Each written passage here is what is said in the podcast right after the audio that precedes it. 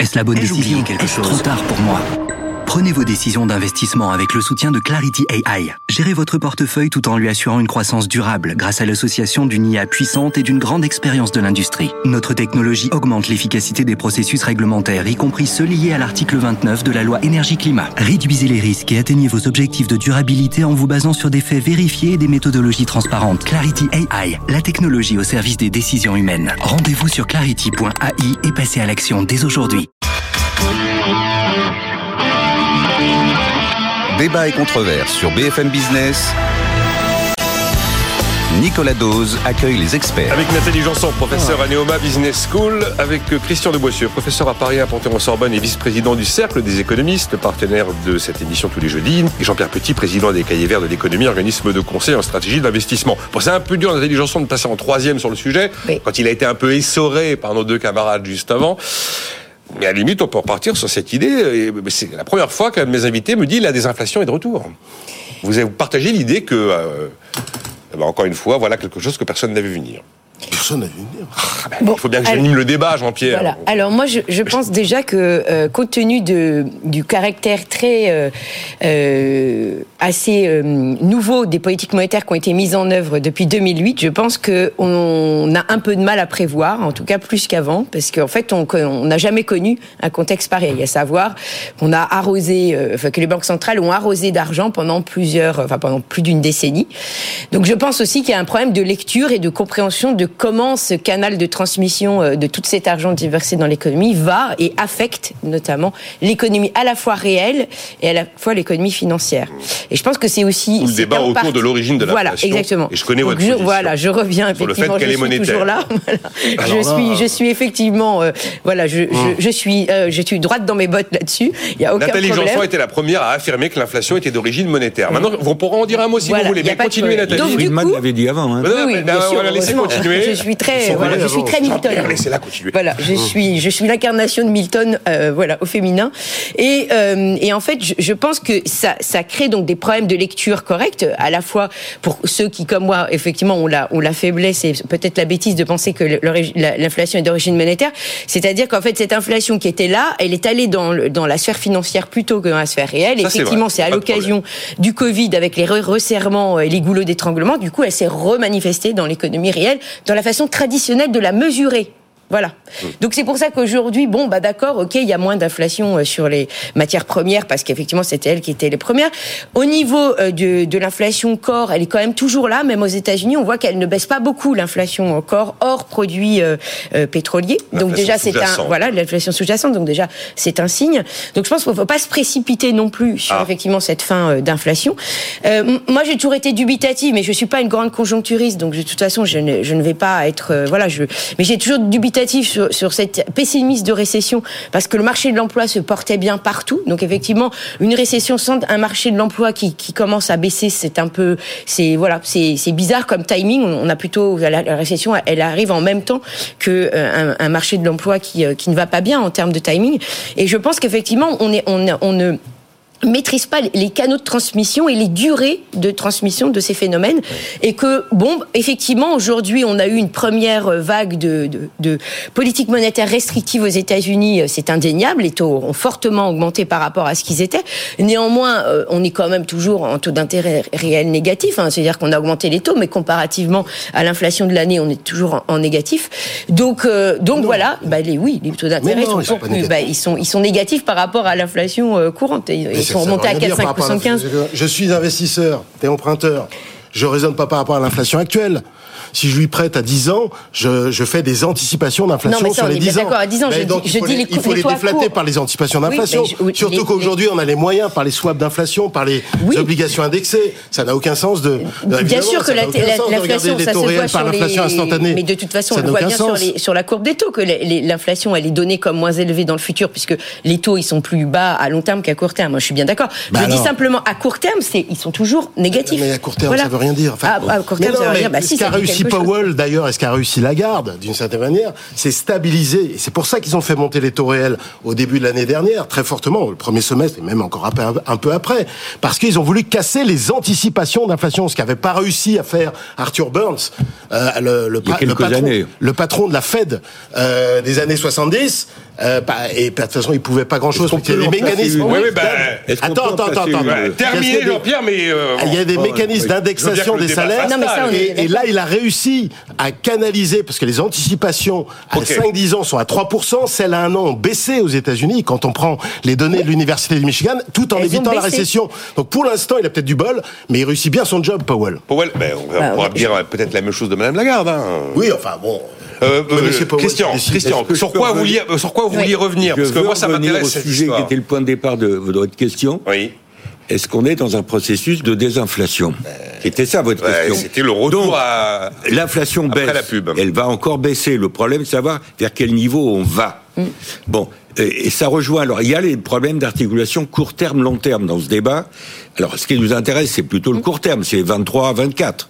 Mais il y a quand même un débat, quand on raisonne sur l'inflation long terme, un débat très compliqué sur les conséquences de la transition écologique sur le niveau d'inflation.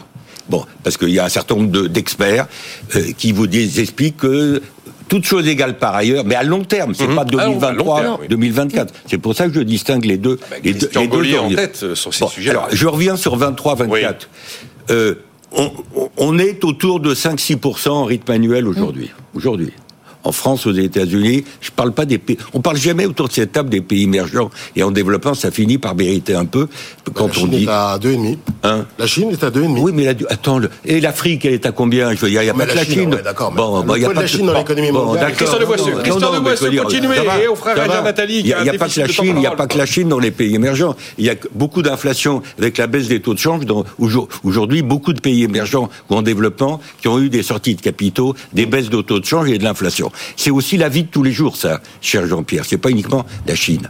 Bon, donc je dis, je reviens sur l'idée. On, on est autour de 5-6% en rythme annuel. D'accord. Bon, euh, je suis d'accord avec le fait que les anticipations d'inflation n'ont- pas été revues à la hausse, mais plutôt à la baisse. Il n'y a pas eu la boucle prix- l'enclenchement de la boucle prix-salaire dans la plupart des pays.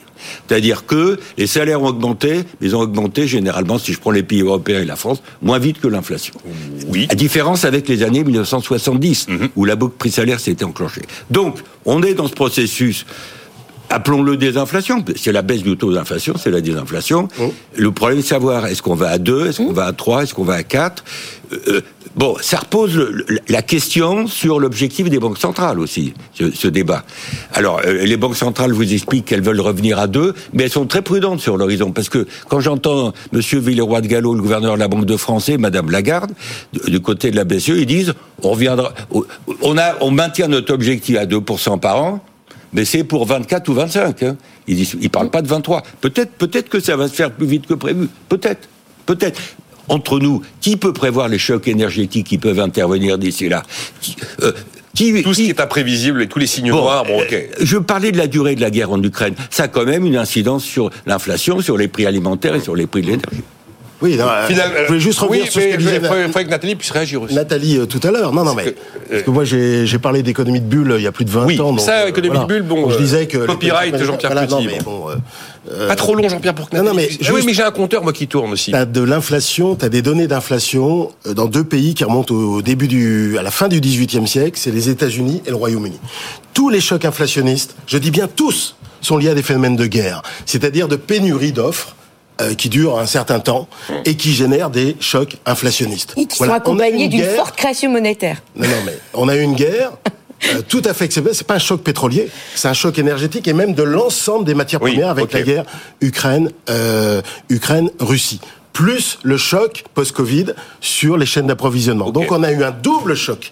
Et là, bah, ce double choc, on l'absorbe progressivement. Il faut pas revenir à 2% cette année, parce que ça veut dire que la pour revenir à 2% cette année, la politique monétaire devrait être trop restrictive. Mais on reviendra pas à Voilà. 2% Hein, cette on n'y année. c'est bien, Ouais, mais en fin d'année, sur la zone euro, si l'euro reste encore assez fort, on peut espérer entre 2,5 et 3, par exemple. Nathalie, est-ce que, compte tenu de ce qu'on vient de décrire, peut-être que la désinflation sera un mot qui va s'inviter dans, dans les débats en 2023, est-ce qu'on dira a posteriori que les banques centrales ont bien agi finalement? Ben, je pense que sur, euh, oui, de façon euh, euh, On leur extérieure. taper dessus, hein, mais- oui, oui, euh, il y a- elle- on, on dirait qu'elles ont bien agi si elle, effectivement l'inflation euh, se stabilise. Oui, on- ce sera le, le constat, c'est-à-dire que le fait que la Fed ait voulu marquer, frapper fort dès le début pour effectivement marquer les anticipations d'inflation, on va, on va, on, on dira qu'effectivement pour elle a fait un bon job. Maintenant, comme je disais tout à l'heure, euh, là ça a été encore mentionné, effectivement toutes les, les, les, les périodes d'inflation sont des périodes de guerre, mais ce sont des périodes où, en général, on monétise la dette. Donc je suis désolée d'être lourde, mais euh, l'inflation, elle est bien monétaire puisque c'est là où on imprime le plus de billets. Alors là, on peut pas. Ah, sinon, c'est la récession. euh, enfin, je veux dire, Sinon, c'est la- mais forcément, mais la, la cause, c'est cette, évidemment euh, la pénurie générale cette qui est générée. stabilité, cette stabilité Sinon- qui nous fera peut-être tresser des lauriers à Jérôme Powell et un peu plus tard à Madame Lagarde, cette stabilité, on peut celle-là l'imaginer pour 2023. Non, parce qu'en plus, la Attendez, Jean-Pierre, Excusez-moi, on a Oui. eu aussi de l'inflation d'après-guerre. Oui, d'après-guerre, oui, dire, oui. 22, 23, c'est l'après-guerre. Bon, et les brouettes pour aller acheter sa baguette de pain parce qu'il y avait trop de billets. Et 48 en Allemagne, c'est. Oui, l'après-guerre. c'est pareil, c'est l'après-guerre, donc, euh, faut être- c'est faut la être pénurie modeste. qui, qui, qui, Ouais, qui oui, demeure. Mais la pénurie vient de la- mais même en France, on avait encore des tickets mais de rationnement c'est- jusqu'en la- la- 48. la- pénurie, elle vient aussi Oui. du fait qu'il y a trop de monnaie en il y a- circulation il y a de l'inflation d'après-guerre et les années 50 en France, il y a de Ah l'inflation. non, les années 50, ça commence à diminuer. Bon, Attends, assez nettement. Euh, la stabilité, Nathalie Janson, c'est a priori pour cette année qu'on la verra. C'est quoi C'est l'automne? Moi, je ne parie sur rien Ouais. cette année. Voilà. Ah. La- ben, Oui. le, le moment où on pourra de manière ferme dire, voilà, là on a, a- on a totalement euh, basculé de l'autre côté, le pic d'inflation est très largement derrière nous, le risque d'un re- d'un rebond d'inflation n'est pas devant nous, ce que Madame Lagarde n'exclut pas, elle. Hein. On a un problème de gestion de dette de toute façon et de dette publique. Et, on- et donc, voilà, est-ce qu'on Ça dépendra quand même aussi de la Oui. croissance, hein, Oui. excusez-moi. Ça dépendra de l'évolution des taux de chômage dont on parlait tout à l'heure. Euh, Nathalie évoquait le fait qu'il y aurait une coïncidence entre le, le marché du travail et, et la conjoncture économique, la croissance. C'est pas vrai. Il y a des décalages dans le temps, là. Oui, des décalages, c'est ce que je disais. On Non, a non, des décalages. Tout à l'heure, vous parliez de. Oui, oui, oui, mais là, euh, il n'y a pas une. Enfin, les- vu, on a- on a, on a des, pessi- on a quand même des prévisions pessimistes sur le, sur, euh, de- sur l'emploi avant même que, enfin, il n'y a pas, il y a pas autant que ça de, de décalage. On parlait déjà de récession que le marché de l'emploi continuait à engranger aux États-Unis. oui, mais il y C'est a dans un- ce sens-là. il y a un que effet d'inertie, Oui, oui, bien sûr, il y a des effets d'inertie. Pour finir, si tu me permets, Nicolas, Oui, le problème principal mondial, c'est l'inflation sous-jacente des services, qui reste rigide à la baisse. Oui. Ça, c'est vrai. Et c'est pour ça que je crois pas trop à un retour à 2%, même pour 2024. Mais franchement, l'optimum des 2%, moi j'ai travaillé dans une banque centrale pendant 9 ans, franchement, il, il correspond à aucun... Enfin, il y a, il y a aucun travail scientifique Qui prouve. qui prouve que c'est en toutes circonstances souhaitable. C'est- comme les 3% Ouais, c'est comme les déficit. 3% de Absolument, déficit. Les absolument. 60% que j'ai toujours critiqué ici. Il n'y a pas de Il y a cet modèle, modèle qui, qui montre que, que c'est- ce sont des chiffres magiques. Et dans les, durant les 30 glorieuses, nous en France, on a eu un peu plus de 4% d'inflation. On n'en est pas mort. Je remarque une chose, c'est que plus personne n'ose vraiment se mouiller sur l'inflation en 2023. Bah si, moi je Bon. fais des prévisions en longueur de temps. Ouais, bah, elle a Je des. donnais mes prévisions.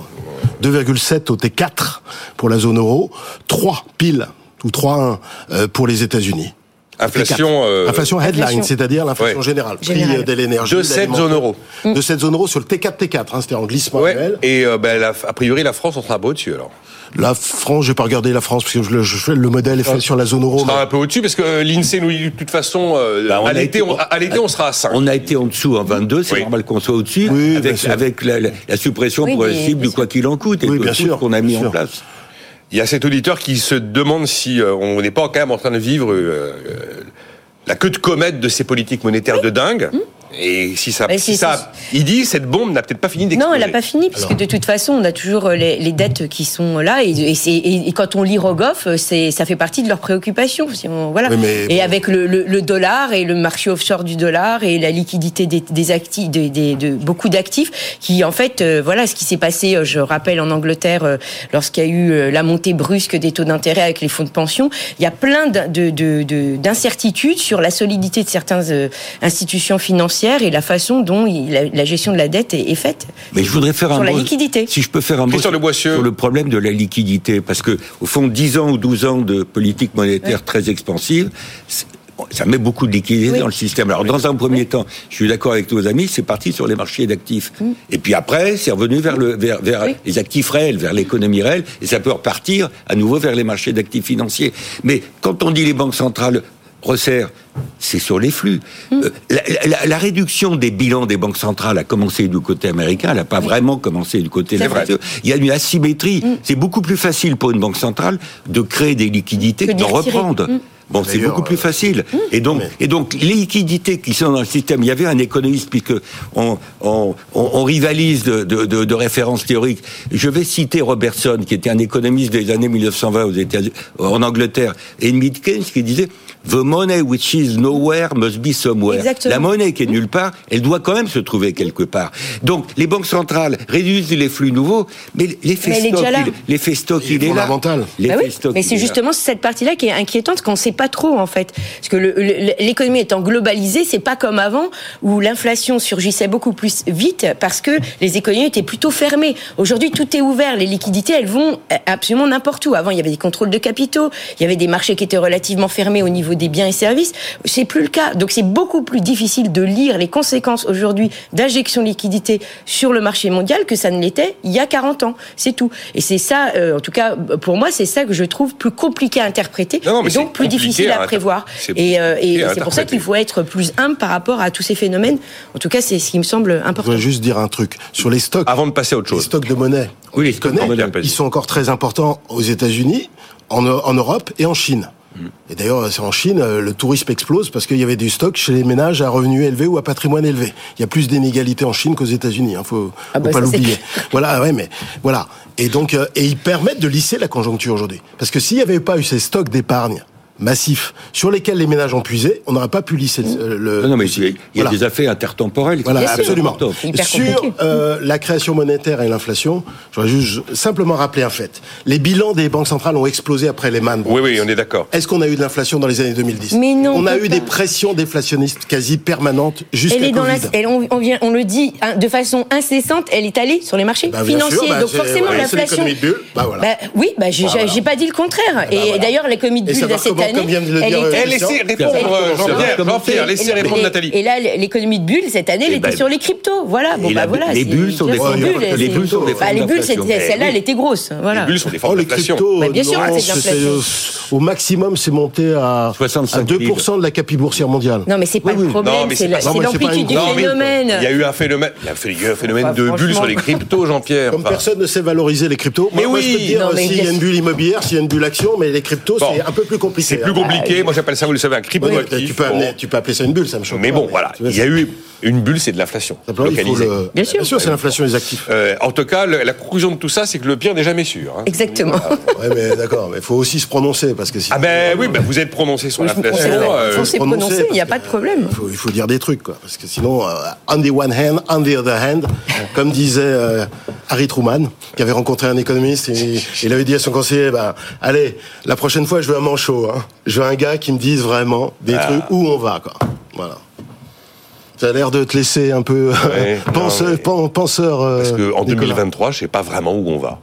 Après, il y a des économistes qui se prononcent quand même. Ouais. Enfin, voilà, voilà. Être prudent, si tu veux. J'adore gentil, effectivement mais, euh, euh, les deux mains. C'était euh, c'était Jacques Attali, one. Jacques Attali qui avait dit il y a quelques années, vous savez. L'euro a une chance sur deux de disparaître. c'est génial, parce que si l'euro disparaît, il avait raison. Si l'euro ne disparaît pas, il avait raison. Ah bah, il- Et quand vous dites une chance sur deux, ça. Il est très fort, Jacques. Ah, c'est très très bon. Euh, le chiffre qui ne va émouvoir personne aujourd'hui, euh, Christian de Boissieu, 51 milliards et demi d'euros, plus 33%, la charge de la dette en France. C'était prévu puisque... Tout le monde s'en fout. Non, non, on passe de 35 à, à plus de 50. Oui, oui. On s'en fout pas. Bon, la raison principale, c'est euh, les obligations du Trésor indexées sur l'inflation. Alors, quand il y a de l'inflation, Mmh. ça fait plus de charges d'intérêt. Bon, euh, ça veut dire quoi? Ça veut dire que euh, ça va devenir peut-être le, le poste le plus important du budget de l'État. Euh, ou dans les deux dans les deux premiers peut-être euh, il y a l'éducation il y a, et, et devant devant devant les armées euh, devant la défense euh, ça veut dire aussi que dans le contexte actuel, euh, il y a de moins en moins de place pour les autres dépenses publiques, avec l'augmentation des charges d'intérêt. Et ça veut dire que quand Monsieur euh, le maire dit, il serait temps, vous, l'avez vu, il serait temps de poser le problème de de, de, de l'efficacité des dépenses publiques, sujet dont on parle à chaque séance autour de Oui, cette table. près, oui. Hein, faire une évaluation, etc. Moi, j'attends avec intérêt ce qui va se passer de ce côté-là, parce que je sais pas comment on va s'y prendre. Promet, comment- il promet promet qu'il y aura cette fois-ci une, une véritable revue des dépenses publiques et que cette fois-ci, Ça fait 20 ans qu'on en Eh oui. parle. cette fois-ci, c'est la bonne. Cette fois-ci, il, il lance trois chefs de cabinet auditer toutes les administrations françaises. Le chef de cap de l'Élysée, de Matignon et de, et de Bercy vont une fois par semaine.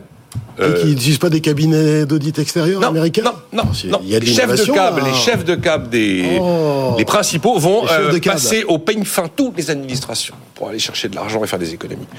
C'est grave, docteur, la dette, Nathalie Janson. là, euh, ça vous inquiète? Ouais, la- la- je, ouais, je, vais, je vais me répéter, euh, je suis désolée, mais la, la dette, euh, effectivement, en soi, euh, il faut savoir ce qu'on en fait. C'est surtout ça qui est important. Bah là, mais elle, elle ne pose pas de problème en tant que telle pour le moment, comme, parce que de toute façon, comme euh, elle, est, elle est très demandée, comme on l'a vu aussi sur d'autres émissions, elle est demandée pour plein de raisons aujourd'hui, dans plein de raisons réglementaires pour que de toute façon, on, on ait de la demande de dette sur les marchés.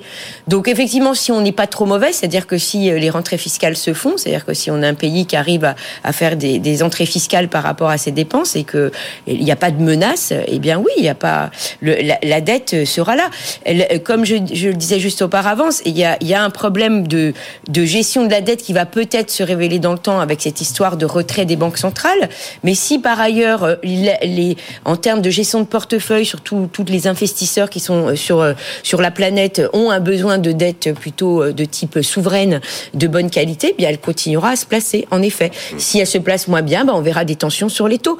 On, verra effectivement On euh, comment. Mais c'est vrai que réglementairement parlant, il y a une forte demande de titres souverains parce que de plus en plus des réglementations qui sont nées à travers les années, ces dernières décennies, et notamment sur les réglementations euh, bancaires, en fait, sont des sont des appels à, à, à assurances. achat. Oui, oui, Oui, oui. en- presque en- encore oui, plus sur les exactement. Sur les assurances. assurances encore plus. Vous devez avoir bancaire et assurance, on a besoin de souverains. Il faut avoir une partie Voilà. de, son bilan en Donc effectivement, si on est toujours dans les pays bien notés, ben on est voilà, Il faut, on est absolument, acheté. euh, il faut absolument revoir ces réglementations. Ah oui. Il faut revoir Ah oui, Solvabilité complètement. 2 Ah oui, qui, qui- empêche les ah compagnies d'assurance de financer l'économie réelle. L'économie réelle, c'est ça qui est incroyable. des années c'est qu'on le dit, ça oui, hein. c'est en fait. Ben, c'est Bruxelles, on n'est pas tout seul. exactement. C'est-à-dire qu'un pays peut le dire, on est 27, c'est et- problème. Et, c'est ça qui est hallucinant, c'est qu'en fait toutes ces réglementations pour euh, essayer de protéger, en fait elles ne sont que des que des que des déversements de dette publique, puisqu'en fait on leur demande de détenir de la dette publique qui est toujours la mieux notée du marché. Donc automatiquement c'est la dette publique qui est achetée par ces On institutions. va voir ce qui va se passer parce que l'Allemagne va revenir un peu plus sur le marché euh, Oui, obligataire. exactement. là. Donc on va effectivement voir. euh, Et ça va nous faire un peu de concurrence, mais c'est vrai qu'en début de semaine, l'agence France Trésor a placé de l'OAT à 30 ans. Ils ont placé 5 milliards et eu 47 milliards de demandes. J'ai Oui. envie de vous dire, oui, euh, Jean-Pierre, là. Oui, je voulais juste te dire que moi, ici même, Oui. lorsque Solvency II a été adopté, j'ai dit que l'État, les États participaient complètement à l'économie de bulle et que c'était les agents économiques les plus en conflit d'intérêts. Ah, parce qu'ils clair. poussaient Oui, les investisseurs à acheter oui, leurs propres Oui. produits, voilà, et qui étaient la jamais dénoncé, de tous Mm. les autres marchés d'actifs. Voilà. Donc après, sur la soutenabilité de la dette, il y a un problème général qui est qui est lié au fait euh, la il y a insoutenabilité quand tendanciellement le taux d'intérêt réel dépasse le taux Dépasse. de croissance. supérieur au taux de croissance réel. Oui. Alors aujourd'hui, franchement, tel que je l'ai défini tout à l'heure, le taux d'intérêt réel moyen de la dette française est largement en deçà de la C'est ce croissance que disait. Nathalie, hein, vous En revanche, n'étiez pas en d'accord, Jean-Pierre. revanche, mais, euh, il y a la dette privée Oui, aussi. oui. A La Ouais. dette privée. Alors là, quand tu regardes les spreads et ça, le taux réel de la PME du coin, elle, elle est souvent supérieure à sa croissance réelle potentielle. On est bien d'accord qu'on est donc avec le des taux d'intérêt réels négatifs. Absolument. Voilà. Bah, euh, On n'a pas le choix. Y avait, on, on s'est battu pendant 5 minutes autour de ça tout à l'heure et vous n'a pas le n'étiez pas choix. d'accord. Non, non, On n'a mais pas le choix. Je sais qu'on n'a pas le choix. Oui, mais- euh, Et des quantités de gens qui po- qui m'ont posé des questions, mais comment on va, on va faire pour résoudre le problème de la dette J'ai dit toujours, on ne va pas résoudre le Mais problème, on pour va être vivre j'ai bien compris, Jean-Pierre Saveur, que même avec les anticipations, Voilà. on reste en taux d'intérêt réel négatif. Absolument.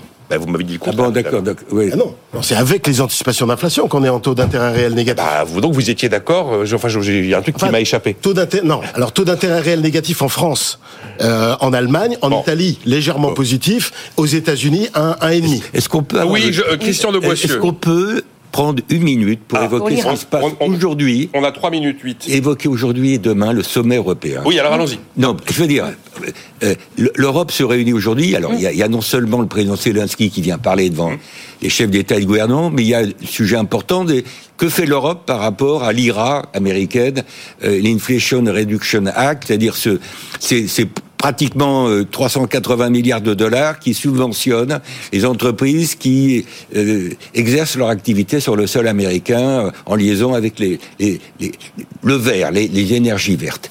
Alors il faut que l'Europe réagisse. Hum. Bon, comment? Ben, Alors on a dit qu'on allait assouplir l'accès aux aides d'État, c'est-à-dire on, répond aux subventions américaines par des subventions européennes.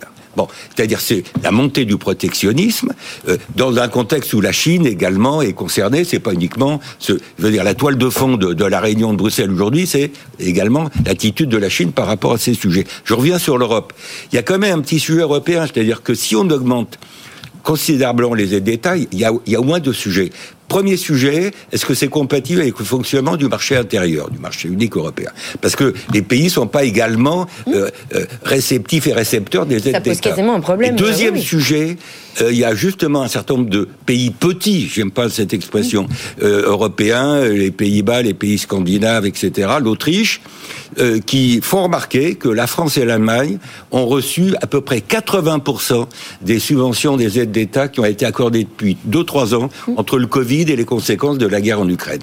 France et Allemagne, 80%. Et donc, il y a un débat interne à l'Europe, ce qui veut dire que, à mon avis, euh, il ne faut pas que l'Europe soit naïve. Je suis d'accord avec ce que disait Jean-Pierre Petit tout. On a besoin d'une Europe euh, non naïve par rapport à un environnement international et américain qui n'est pas naïf, mais comment est-ce qu'on répond euh, sans remettre en cause le marché unique et sans sans remettre en cause la solidarité, la solidarité intra-européenne entre les petits pays et les grands pays. Vous êtes en train de me décrire un truc qui une mission impossible en fait. Vous me décrivez, c'est compliqué. Ça, oui. compliquée. Ah oui, oui, je pense qu'effectivement, euh, euh, Christian de Boissieu a tout à fait raison. En fait, un, y a, ça va vraiment en conflit avec euh, la nature même en fait de, enfin, ce qui a poussé l'Europe à faire l'Europe. C'est-à-dire si on, on, on, prend la route américaine, on est sur euh, forcément, on va, on, va, avoir des pays qui vont être avantagés par rapport à d'autres. Les subventions, voilà, elles, elles, vont, elles vont. Si on, évoque les subventions alors que l'Europe va justement à faire la chasse aux subventions qui seraient non anticoncurrentielles, là, on a vraiment un, un débat. on est en conflit avec nous-mêmes. Ah oui, en fait, la réponse européenne à l'IRA, c'est de, ah, de défaire l'Europe, quoi. Ben, bah oui, quand même, un peu l'esprit européen. C'est quand même. Été l'objectif implicite. Peut-être. Ça n'a jamais été encore décrit comme vous le dites là, et c'est tout à fait. Euh, mais c'est. Oui, Jean-Pierre, on a fini. Hein, euh, moi, j'ai trop parlé. Hein. Non Tu vas me gronder après. Oh, je, te connais. Ah, mais non, c'est pas ça. Bon, euh, bon ben voilà. on va les laisser répondre, les, les Européens, parce que c'est aujourd'hui. On verra ce qu'ils vont nous sortir du chapeau. mais oui, effectivement, c'est. De toute façon. Est-ce que c'est un acte de désunion Bah voilà. Bah, et puis je pense qu'il y a des pays qui vont vraiment pas être contents. Enfin, je veux dire, bah, ça va vraiment être à poser un vrai problème. oui, ils l'ont déjà, dit de toute façon. Est-ce que l'acte unique a été un succès? Ça, c'est un vrai, oh une vraie question. Ah, bah alors là, 35 euh, ans après. Jean-Pierre, Jean on, refait la, voilà. on fait le sujet avec Frédéric Farah la prochaine fois qu'il vient. Ça le passionne. Ça le passionne. Nathalie Janson, Christian de Boissieu et Jean-Pierre Petit, rendez-vous demain à 9h.